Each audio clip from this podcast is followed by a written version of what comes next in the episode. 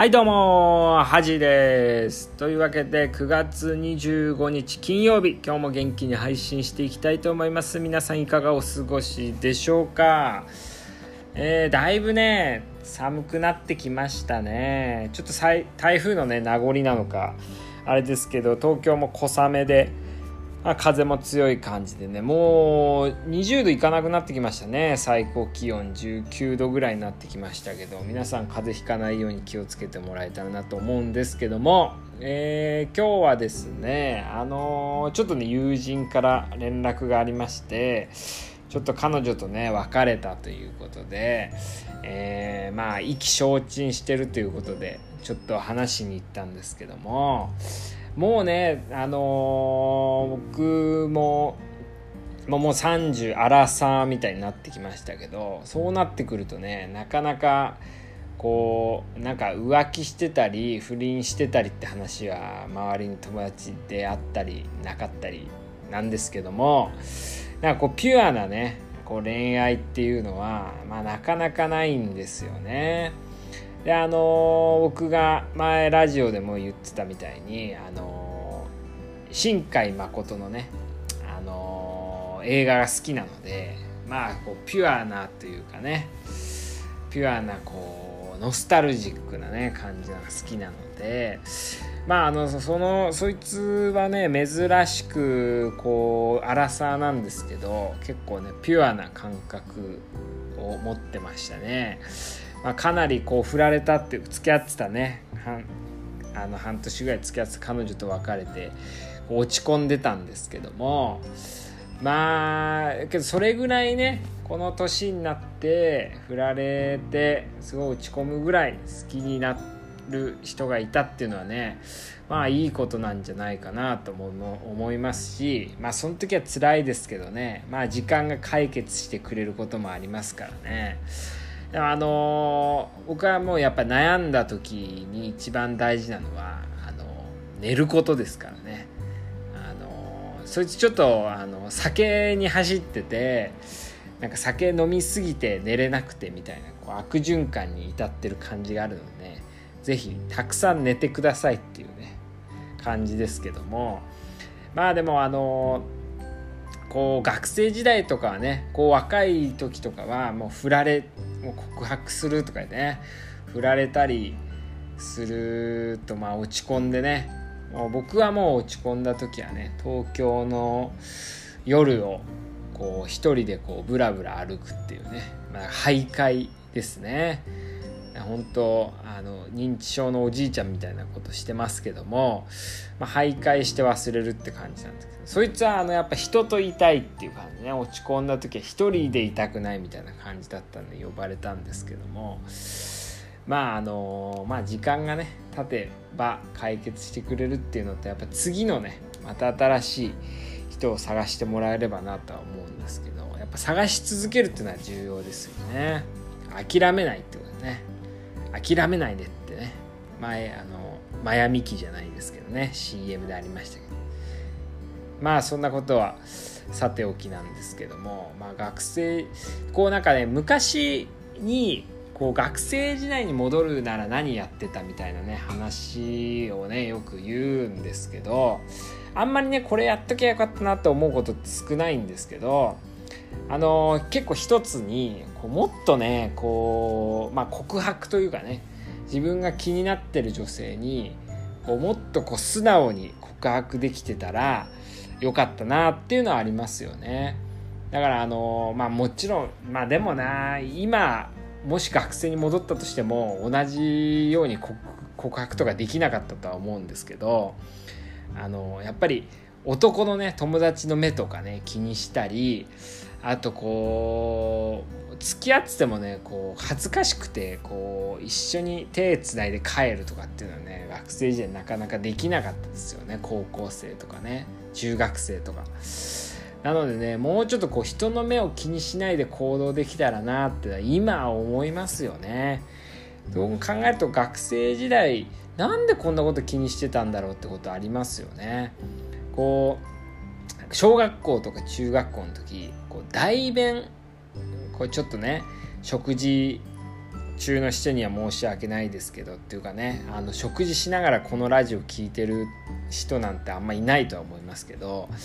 あの代弁とかね行くのってめちゃくちゃこう緊張しましたよね特に小学生。中学校もだな小中。高校ぐらいになってくるとね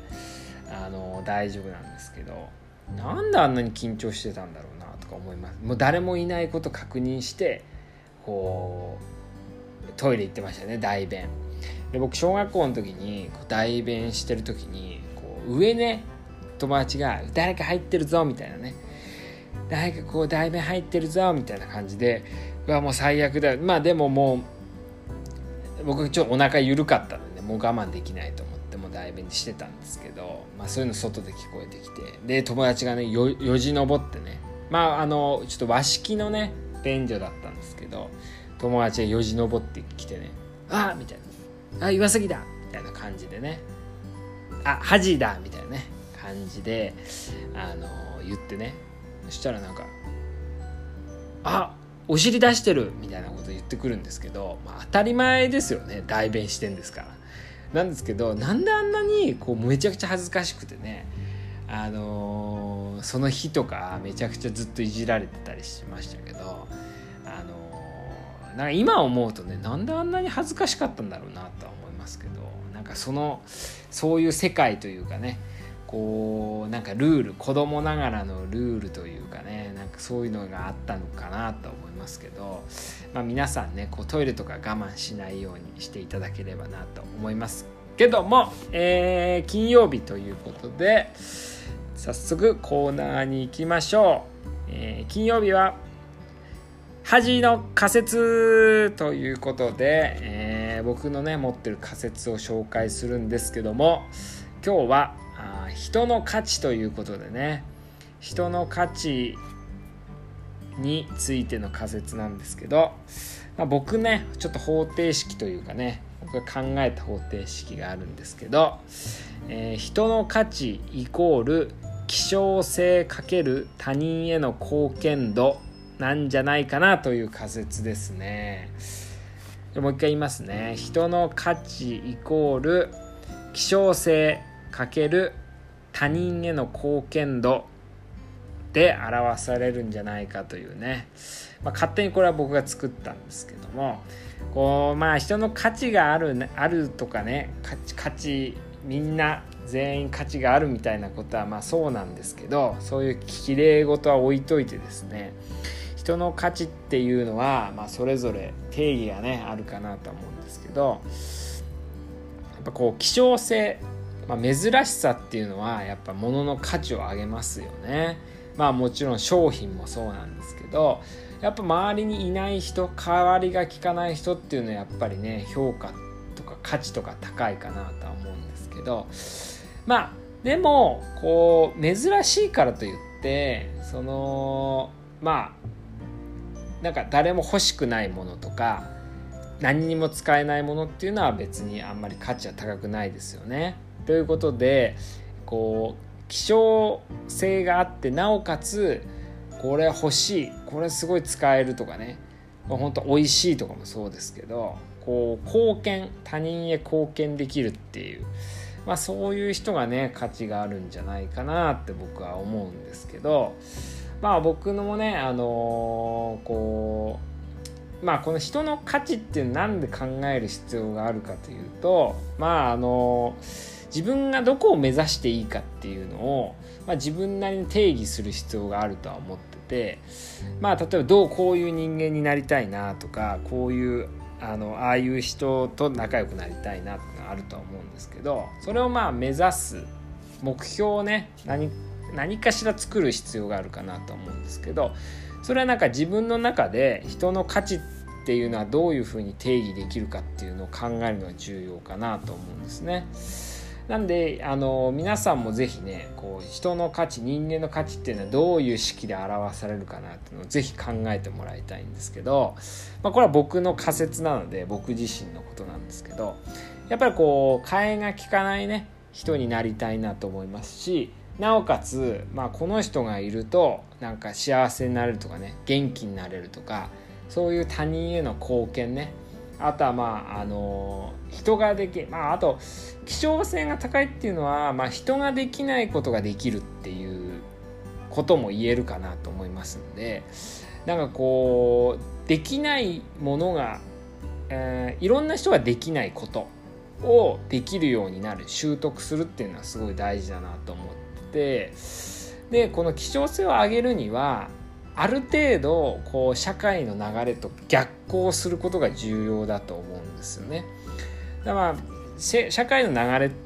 ていうのは、まあ、みんながこうできて当たり前とかね常識みたいなもんだと思うんですけどまあ常識じゃないことができてる方がなんか価値があるんじゃないかなと思うんでだから僕はねあの人の価値はこうそれで表されると思ってるんでどちらかってあんまりこう社会の波に乗んない方が価値っていうのは上がるんじゃないかなっていう。まあちょっと矛盾してる考えっぽいですけどね。社会のみんなは社会の流れに乗った方が価値が上がると思ってますけど。僕はそれに逆行した方がこう必要度というかね価値上がってくんじゃないかなと思いますね。だからこう今はまあ時代のねこう移り変わりが早いので、まあ、波に乗るのっていうのは結構難しいんですけど逆にその中でこうずっと何百年何千年って変わってないことを注目してやったりねそういうのはもう自分の人の価値っていうのを上が上げてくんじゃないかなと思いますね。うんまあ、ちょっと抽象的な話になってしまいましたけども、まあ、この式が大事というよりはこう皆さんも是非人の価値っていうのはどういうもので表されるのかなっていうのを考えて一度ね考えたことない人考えてみたら面白いんじゃないかなと思いますということで今日は、えー、振られたね友達の話とあとは人の価値イコール希少性かける他人への貢献度なんじゃないかとっていう仮説を紹介いたしましたというわけで